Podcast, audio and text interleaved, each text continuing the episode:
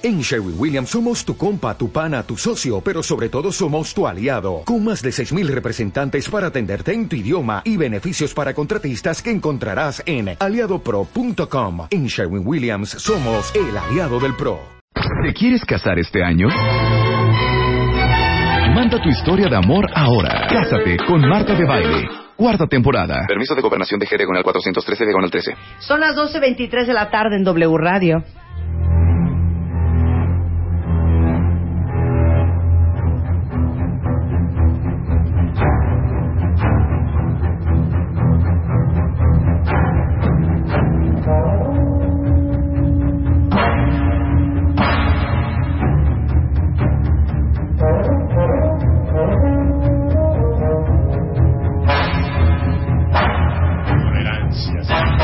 Tiburón de baile is in the house. Y el día de hoy, el tiburón de baile está al servicio de la comunidad. ¿Cómo no? ¿Cómo no?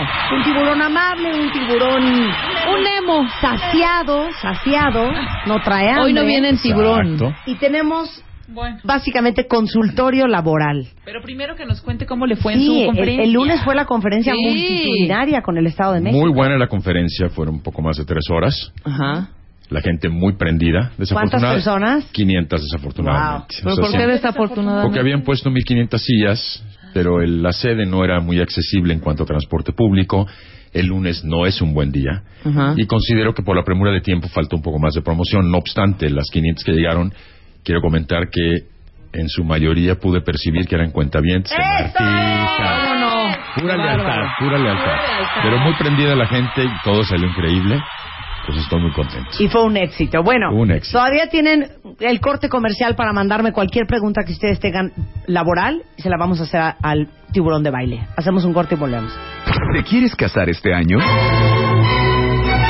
Manda tu historia de amor ahora. Cásate con Marta de Baile. Cuarta temporada. Continuamos. ¿Te quieres casar este año? Manda tu historia de amor ahora. Cásate con Marta de Baile. Cuarta temporada. Ya regresamos. Son las doce y media de la tarde en W Radio. el tiburón de baile al servicio de la comunidad. Vamos a hacer su consultorio laboral. Ustedes le preguntan lo que quieran. Primera, Nana Andaira. ¿Qué bolsa de trabajo, Roberto, por internet es la que ofrece mejores oportunidades? Yo considero que quizás son dos. Una es Boomerang, bueno, tres. La otra es Monster Jobs y la otra es Lucas 5. Repito, Boomerang, Lucas 5 Ujú. e igualmente Monster Jobs. La que más vacantes tiene es OCC, pero no es necesariamente la que mejor vacantes tiene y eso depende mucho de la administración de- por parte de ellos de la bolsa de trabajo. Ok, perfecto. Muy buena pregunta, muy difícil. Estoy embarazada, tengo 26 semanas de embarazo y estoy buscando chamba, pero no encuentro. ¿Qué hago? Bueno, yo no creo que la va a encontrar, honestamente, en esos momentos. O sea, finalmente una empresa no te quiere contratar porque además muchas empresas lo que hacen es que contratan una compañía de seguros para que administre las pólizas y compañía, pero es autofondeada por la compañía. Eso significa que la compañía paga cualquier incidente en el que incurra él o la empleada. Sí. Entonces, no creo que sea conveniente ahorita. Yo digo que es mejor. No, porque aparte vas a entrar a trabajar Luego va a haber... y básicamente Claro, ¿te vas en, en 14 semanas ya te vas otra vez. Exactamente, te vas tres meses nuevamente. Entonces yo le recomiendo que se espere mejor, que no coma ansias, que no sea desesperada, va a llegar el momento en que va a poder trabajar. Ahorita lo dudo y además es algo visible el embarazo. Sí, aparte. no lo puedes esconder, o- ¿no? O, o que Válgase se la dedique a paz. hacer una cosa a lo mejor En más casa. informal. O por Bueno, en teléfono. casa. Un Pero- call center. Puede ser. Sí, pero ella lo que quiere es trabajar, no quiere hacer un call center. Entonces, más bien se debe esperar las semanas correspondientes que quedan. Yo lo que recomiendo es que se vaya preparando para cuando salga a entrevistarse.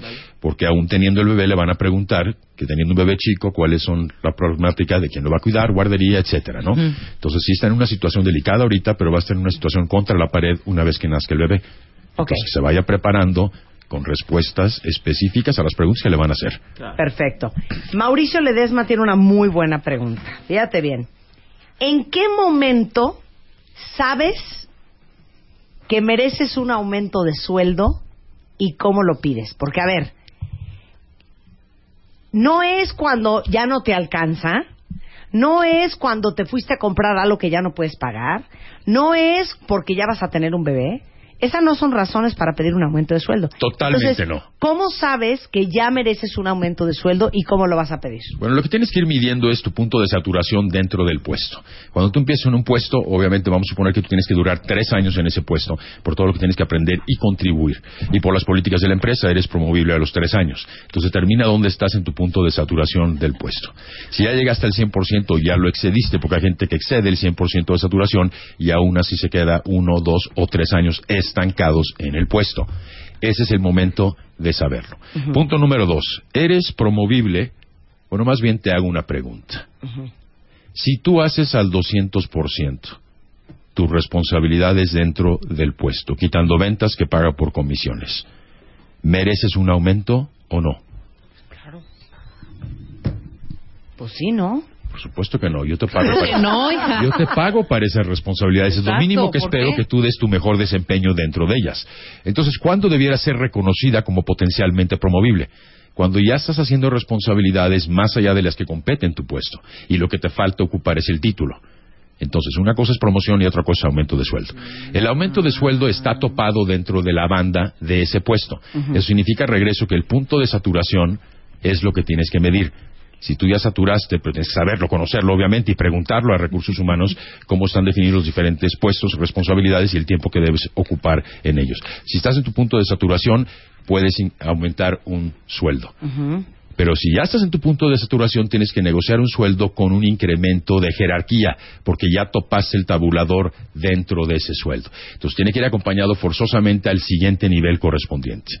Ahora, dentro de los puestos hay, por ejemplo, un jefe junior, un jefe medio, un jefe senior, y entonces hay diferentes bandas dentro del puesto. Entonces, aunque ocupes el mismo puesto, puedes estar en banda 6, las siguientes 7, las siguientes 8, por ejemplo. Entonces, si estás en banda 6 y tu punto de saturación está al 30%, puedes negociar banda 7 para brincar en el nivel de compensación, más no de puesto. Ahora, ¿cómo negocias? Más bien, no cómo pides. ¿Cómo negocias un aumento? Siempre ofreciendo, sugiriendo que vales más. No pidiendo, como indicaste en un inicio, Marta, porque no te alcanza, porque tuviste un hijo, porque le incrementaron el sueldo al compañero que ocupa un puesto similar al tuyo. Todos argumentos no válidos. Tienes que llevar dos, tres propuestas de valor agregado que aportarías dentro de tu nueva compensación o tu nuevo puesto, sugiriendo que Claro. ya vales más, Ahora, no que quieres más. Yo creo que Vales, una, una, una vales. gran molestia Claro. es cuando te promueven de puesto, pero no te pagan más. Ay, que no te suben el sueldo, claro. O sea, como de Pero lo parte de de, quién. deci- Mira, puede, puede pasar por la siguiente razón. Es decir, si yo por algún factor discrecional dentro de tu puesto me salgo porque así lo decido, yo reclutador, de tu banda, entonces yo te paso de banda 6 a 7 y luego a 8. Pero banda 8 es para el siguiente puesto. O sea, cuando te promuevo ya te venía pagando lo que paga el nuevo Ese puesto, puesto, y claro. entonces tienes que saturar banda 8 para que te pase eventualmente a 9 aunque tengas el mismo puesto. Entonces es discrecional. Entonces no siempre acompaña un aumento, una promoción porque quizá ya te dieron el aumento en el puesto anterior. Anterior, claro. Ojo con eso. Pues sí, pero ¿cómo hacer para que no se lo chamaqueen a uno? No, pues es que tú tienes que llevar un control de saber en qué nivel y en qué banda estás. ¿Cuál es el punto de saturación en cuanto a tiempo? Con RH, claro, consultarlo. ¿Cuál es el punto de saturación en cuanto a tiempo de tu puesto? ¿Cuáles son las bandas? Y cómo paga el más alto del puesto anterior en relación con el más bajo del siguiente puesto, porque igual ya te están pagando lo que te corresponde. Entonces, Ok. documentense. Ok, a ver, considerando que hay una estadística a nivel mundial, cuentavientes, de que el 97.3% de la gente en el mundo no está en el trabajo que le gustaría estar. Correcto. La pregunta que hace Juan Alvarado, y sabes qué, Juan, ¿se vale? ¿Cuándo es el mejor momento para cambiar de trabajo? Pero estamos hablando de meses o de su punto de saturación. Pues no sé. No, pues pero no ¿cuál- se sabe. Bueno, o sea, ¿en qué vamos- momento A ver, sabes dos que ya tienes escenarios. que cambiar de chamba? Vamos a responder ambas. En el- la, la primera es cuándo es el punto o el momento para él, no el mes del año. Hablamos en algún programa anterior que hay una curva de vida de un puesto. Ajá. Y es básicamente una subida, una meseta y una bajada. En la subida es tu inducción, donde estás animado, exacerbado, cometes errores, pero aprendes de ellos. Después hay un punto de inflexión donde se convierte en una meseta. Y eso es una fase de estabilidad o madurez. Después hay otro punto de inflexión donde ya empieza tu bajada. En tu bajada, la primera es la zona de confort. Ya no estás en madurez o estabilidad. Si no la atiendes, pasas al conformismo. Si no la atiendes, pasas a la frustración. Y si no la atiendes, luego viene tu salida. Si pasas al suicidio. Pasas al suicidio, pasas al matadero, como dice. Ok, entre confort y conformismo te la puedes llevar entre seis meses y dos años.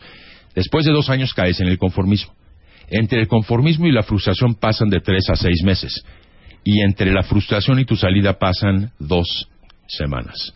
Yo insisto que las empresas no necesariamente corren a la gente, la gente se corre sola. Cuando está en una etapa de frustración, su actitud es insoportable, pero no tiene los pantalones y el valor para renunciar. renunciar. Prefieren que los corran, además de la liquidación que les corresponde. Entonces ya te contesto mal, te hago caras, hago las cosas más lento, mi productividad baja. Entonces estás pegando a gritos, no solo verbal y corporal, sino hasta sensorial. Te sientes a disgusto de que ya no quieres estar ahí. Entonces la gente me dice, oye, si yo estoy en conformismo o en frustración, ¿puedo encontrar un trabajo? No, no lo vas a encontrar. Porque vas a llegar con la actitud de frustración y de La mala misma. gana y de mala cara y se te va a notar. Mejor espera que te corren o renuncien. En relación con eso, ¿cuál es el momento en que debes buscar trabajo? Cuando cambia el punto de inflexión de estabilidad a confort. No te quedes en el confort que vas a pasar al conformismo y luego a la frustración, que significa que el avión va de picada y ya es muy tarde. Mejor que te corran, te sacudes el duelo y te pones las pilas. En cuanto a esto, estacionalidad, yo diría que diciembre es un mes difícil, eh, por, porque obviamente pues, son 10 días perdidos muchas veces, y julio es un terrible mes, porque la mayoría de la gente se va de vacaciones, especialmente los niveles que estás prospectando, que son los ejecutivos. De ahí antes había una estacionalidad muy marcada entre septiembre, octubre y entre enero, febrero. Ahorita ya es muy estable. Si puedes conseguir trabajo en mayo, en noviembre, en septiembre, etcétera. Julio es mal mes y diciembre está limitado en cuanto a días, aunque no es necesariamente mal mes. Espero haber respondido a las dos porque no estuvo clara la pregunta. Muchísimas gracias, Roberto. Te agradezco infinitamente. Lo que sigue. Yo también te agradezco ponen un infinitamente. plan de. A ver, esta es una muy buena y, y se repitió de varias, de- en varias formas. modalidades. Zafiro pregunta y preguntan muchos otros. ¿Qué haces cuando tu jefe es un infierno? Por las siguientes razones. Porque es súper explosivo, porque es súper autoritario, porque hace mucho menos que tú, pero el que se para el cuello es él. ¿Cómo manejas un jefe así? Mira, lo mejor es no tomártelo personal. Eso es bien importante porque la mayoría de la gente yo le, cuestiono cuando llega con una problemática. ¿Es personal contigo o es generalizado con los demás miembros del equipo? Y la que es bien importante aquí es la técnica de torearlo. Toréalo, ensálzalo. ¿Por qué te sientes mal? ¿Cómo estás el día de hoy? ¿En qué te puedo ayudar? No lo confrontes, toréalo. Ahora, no le vas a cambiar su personalidad. En varios puntos que tú comentaste. Es autoritario. Bueno, pues es su estilo finalmente de liderazgo. ¿ok? Hay una cosa que es el acoso moral, que es el mobbing. Y hay otra cosa que es lidiar con un jefe difícil. Es diferente. En los ejemplos que tú me diste, se para el cuello y se cuelga todos los honores. Pues es tu jefe, así va a ser. Lo tienes que aceptar, ¿me Sí, pero explico? entonces, pero ¿cómo Pero le lo vas a tienes que hacer que aceptar. dentro de la organización se dé cuenta que la mente brillante detrás de ese hombre eres tú? Pues entonces lo tienes tú que comunicar, que hacerlo público, que mercadearlo con otras personas dentro de la organización, sin que sienta tu jefe que lo estás brincando. Es decir, crea alianzas dentro de la organización y date a conocer entre mucha gente. Naturalmente, solitos se van a ir dando cuenta que tú eres el que hace las cosas. No tienes que publicarlo, no tienes que quejarte, no tienes que irlo a reportar. Es decir, hazte notar y la gente se va a dar cuenta de la realidad. Conste, ¿eh? A ver, Bueno, Juan, pues nada. del zaguán. O sea, no es seguro que, A no es ver. seguro que lo vas a cambiar, pero. ¿qué dijo Roberto con los mails profesionales? ¿Qué es eso del Twitter? Juan el- el del zaguán. ¿Es primo hermano de los mails?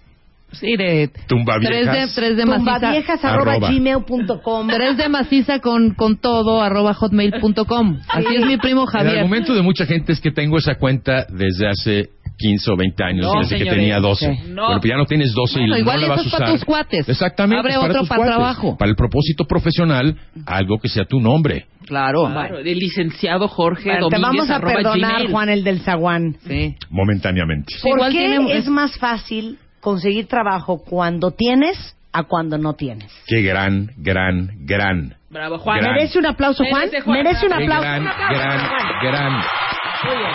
Mito, Ah, el de Juan. Ah. Esto es una Mito. completa irrealidad. Acabo de explicar cuál es la curva de la vida de un puesto. En el- tu punto de inflexión, si estás en, confo- en confort, todavía puedes. Si estás en conformismo, no vas a encontrar trabajo.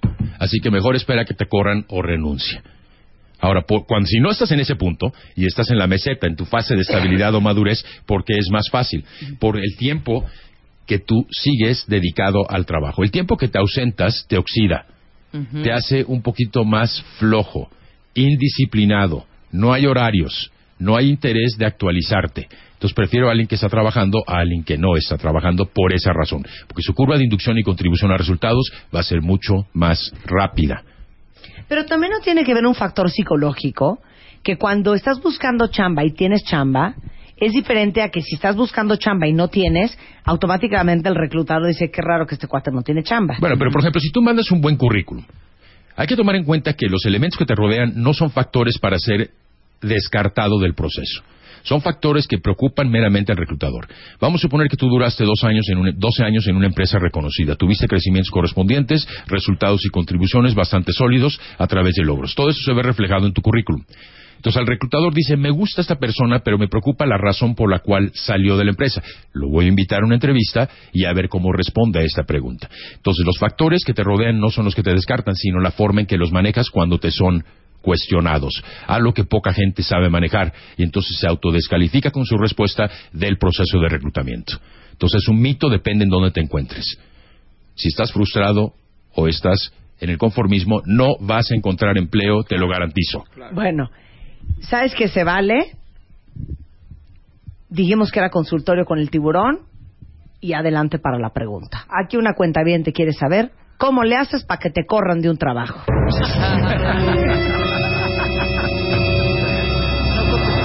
doce y media, Roberto. Sí, obviamente teniendo un comportamiento poco responsable y poco maduro. Entonces empieza a autosabotear tu trabajo. Yo se los puedo decir, yo puedo decirle a quienes he corrido de Bebemundo. Pero, a ver, las razones por las Pero, cuales las las has razones, corrido, ajá. más allá de quién es. Bueno, independientemente de... Tienen una actitud súper apática, Ok, Ajá. no le echan ganas a su chamba, ok. Hacen la ley del menor esfuerzo, Pero a ver, dime una cosa. si ah, pueden irse a las seis en punto como si trabajaran en Hacienda, lo hacen. Ajá. pero has detectado que en el tiempo este comportamiento se enfatiza más.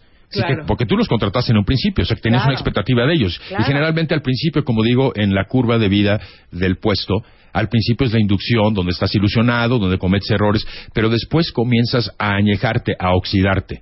¿Es correcto? ¿O desde el principio eran así? No, pues no los Por- hubiera contratado. Inconscientemente. Progresivamente peor. ¿Qué tanto los motivaste? También es importante Ah, no, que el patrón motive a su gente. Espérate, espérate. Les hablabas a las 12 de la noche. co- Esto es cierto, es una corresponsabilidad entre patrón y empleado. No, no, no, pero a ver. Es una ver, responsabilidad sí. compartida. No entiendo tu punto de vista, enti- Es lo entiendo. clarísimo. Sí, la neta sí. Es clarísimo.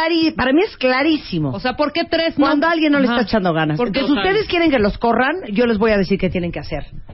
No entreguen las cosas a tiempo, entreguenlas mal, echen la flojera y anden con mala cara. Y van a ver cómo así los van a correr. Rápido. Claro.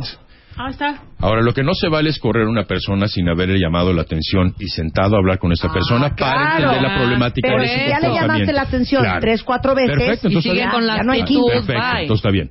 Además, rara vez te corren sin llamarte la No, atención. y o aparte, en una no compañía un donde estás, otro. estás viendo que 50 están con super actitud Y uno. dos o tres están con esa jetota y Claro. así, entonces sí es saber qué está pasando ahí. La verdad es que la persona inconscientemente está proyectando que no quiere estar ahí. Claro. Y el gran, el gran problema es que si no Yo remueves a esa persona es como un cáncer que corrompe la armonía de los A ver, otros 50. A Claro. Ver, a ver, aquí Karina tiene un issue. Y Bueno. ahora sí nos vamos a dar con todo. ¿Fuerte? Dice que ella no soporta los jefes que hablan con groserías. A Rita Como de mujer, la mayoría no lo soporta. Y es Pero algo, ¿saben qué? Y es algo Que inaceptable. Ay, esa parte. no Sí. También estoy de acuerdo, también bueno, estoy de de entrada acuerdo. les digo una cosa. Nadie trabajaría conmigo. Si yo digo groserías todo el día. Pero es que hay una gran Pues es diferencia. una manera de decirlo. Bueno, quién sabe. Si es agresivo el, el- el Exacto, jefe hay una y es- Una diferencia. cosa es que se voltee tu jefe y te diga, eres una pendeja. Estoy de acuerdo. Marta. Estoy- Bueno, estás dando un ejemplo, ok. Estoy dando un ejemplo. Hasta. Ahora, o- hay gente con la que te llevas como para decirle, neta, Rebeca, eres una pendeja. Y Rebeca no se ofende. Mira, Marta, yo sí te voy a decir que me tengas un poco de respeto. Ay, no, hija. Depende del tono y del dolo con que te lo dicen. del momento. O sea, hay, hay gente que tiene un lenguaje folclórico. Hay gente que tiene un lenguaje lépero, que es vulgar, que no son groserías. Y hay gente que insulta y demerita. Claro, es que una cosa es hablar con groserías y una cosa es ser grosera. Claro. Correcto, Una claro, cosa claro. es decir, luz, los memos, chingau. ¿No? o, y otra cosa es, es otro Eres tono, una- eres una hija de, ¿sí Penitente, me explico? Exactamente. Sí, sí, sí. Entonces, ahora, si te molesta de cualquier manera, piensa en dos cosas. Salte de trabajar ahí Claro. y vete a un lugar, más bien un monasterio, Sí, donde no. nadie dice Pero es ninguna que mala palabra. ¿Me explico? O sea, hay mucho folclore en el lenguaje mexicano, entonces no es personal ni es directo. A ver, ustedes ven series de televisión gringas, ¿no? Sí. La película de Misión Imposible, no sé cuánto. El jefe se voltea y dice, get it done, Claro. ¿no? Sí, sí, sí. No dice, oigan, les pido un super favor, sí les encargo que porfa traten de su mejor esfuerzo posible, de a ver si le echan ganas Claro. y acaban con el pap. No, ¿No? O dicen, no, What the fuck with this investigation? ¿No? y ya. Sí, claro, no dicen. ¿Saben A qué? ver, ¿me También es explicar? insoportable este rollo del jarrito de Tlaquepaque. Mm, mm. Que ya cualquier cosa es una falta de respeto. Claro. Cualquier cosa es no me hables golpeado. Cualquier cosa es no me subas la voz. No, perdón. Entonces tienes dos opciones. La primera es que la, la primera vez que te dice una grosería te le paras en seco.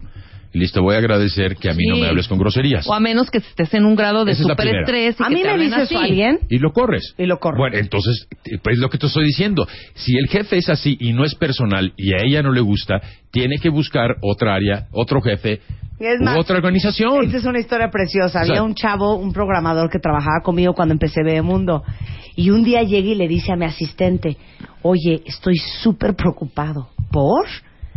Que creo que Marta está súper enojada conmigo. ¿Por? Es que hace mucho no me insulta. Sí, claro. Válido. Porque ¿eh? ese es el ambiente de chacoteo. de- Y cuando estoy verdaderamente enojada, Se nota. ahí no digo ni una grosería. Sí, no habla. Claro, y se Pero nota. mientras me vean a mí carcajeándome y despotricando, saben que todo está bien. Es una realidad que tienes que vivir y que no vas a poder cambiar. Es Pero de veras difícil. no sean jarritos de tlaquepaque. No, yo estoy de acuerdo. sí. Eso de hablarle medio fuerte a alguien de, óyeme, ¿no es posible que te pedí esto 20 veces? No, Marta, no me Y no lo traes. Sí te voy a pedir Sí, que, no, me, faltes grites. al respeto. Ay, no, bye. Bye. También lo Pero corro. eso no es falta de respeto. Sí. No es falta de respeto en lo absoluto. Pues no, estás hablando nada más con una voz un poco más Ahora, alta. otra No te lo cosa tomes personal. son los jefes que te tiran el chón.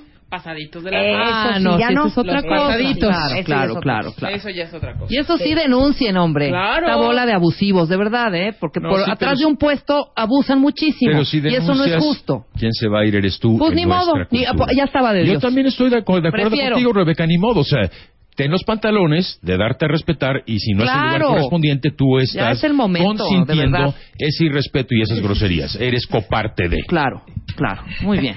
Dice Jessica Ranza, una vez escuché que alguien le dijo al jefe, pues órale, es cuando nos fuimos a echar un colado. bueno, entonces, siguiente pregunta. Ya, pasemos eso. Sí, ya entendimos, cuéntame. Una cosa son los jefes groseros y que humillan, y otra cosa son los jefes que Habla, que hablan, que hablan, que hablamos con groserías. Claro. Dice aquí.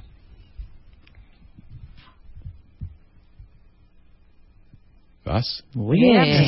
Espérame, estoy tratando Cri, de- cri. ¿Cuál es la mejor estrategia de pasar del sector público al sector privado?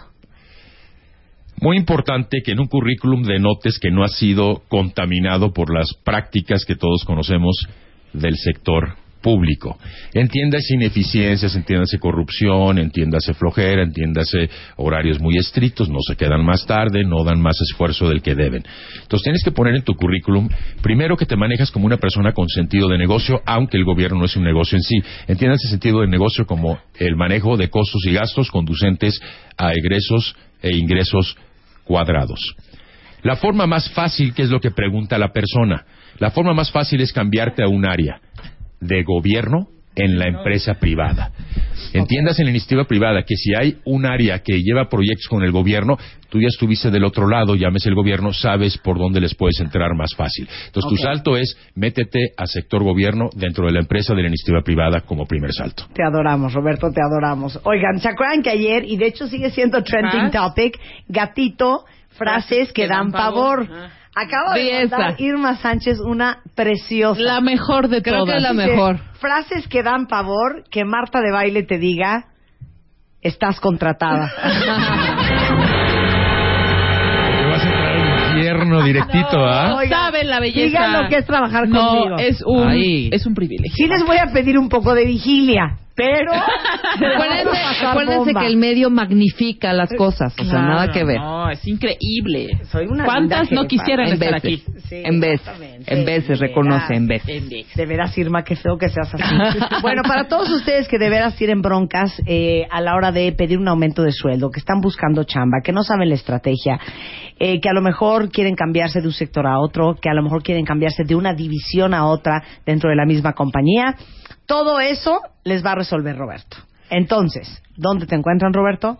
52 94 17 77. Repito, 52 94 17 77.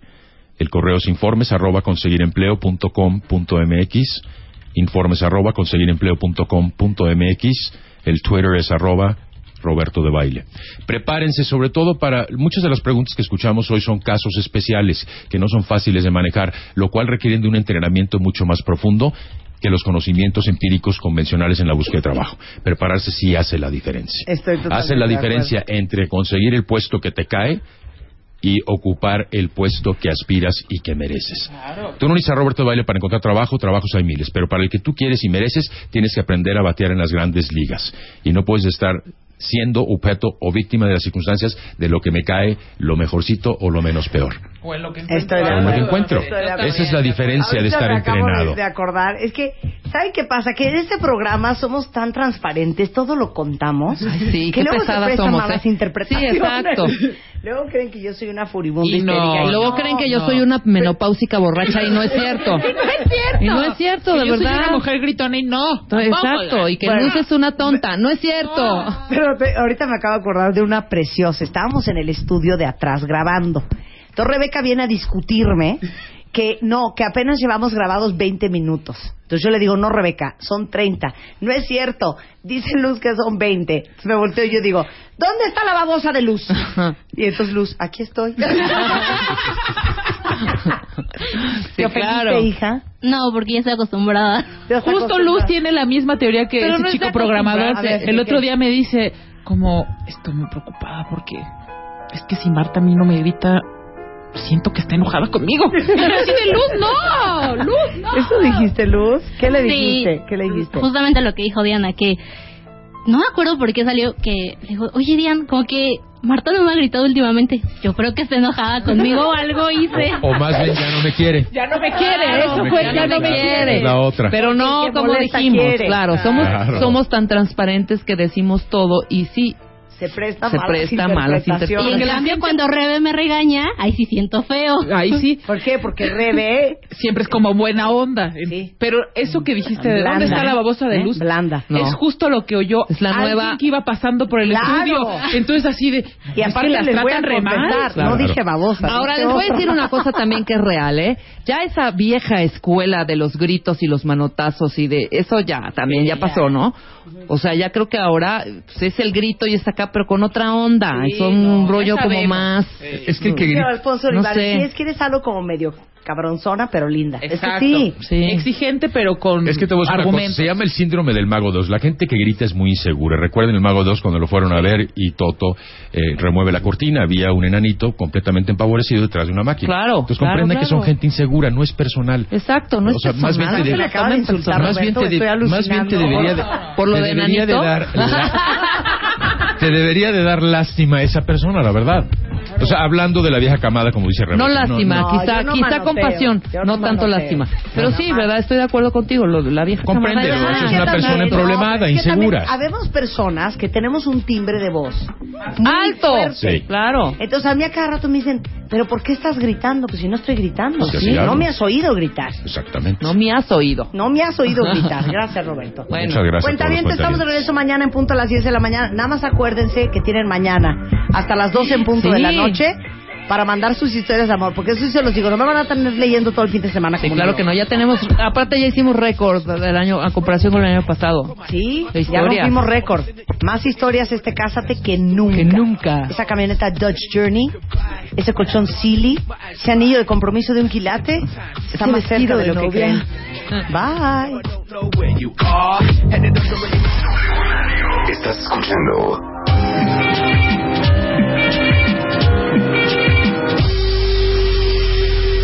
W Radio. Dale más potencia a tu primavera con The Home Depot. Obtén una potencia similar a la de la gasolina para podar, recortar y soplar con el sistema OnePlus de 18 voltios de Ryobi desde solo 89 dólares. Potencia para podar un tercio de un acre con una carga. Potencia para recortar el césped que dura hasta dos horas. Y fuerza de soplado de 110 millas por hora. Todo con una batería intercambiable. Llévate el sistema inalámbrico OnePlus de 18 voltios de Ryobi. Solo en The Home Depot. Haces más. Logras más.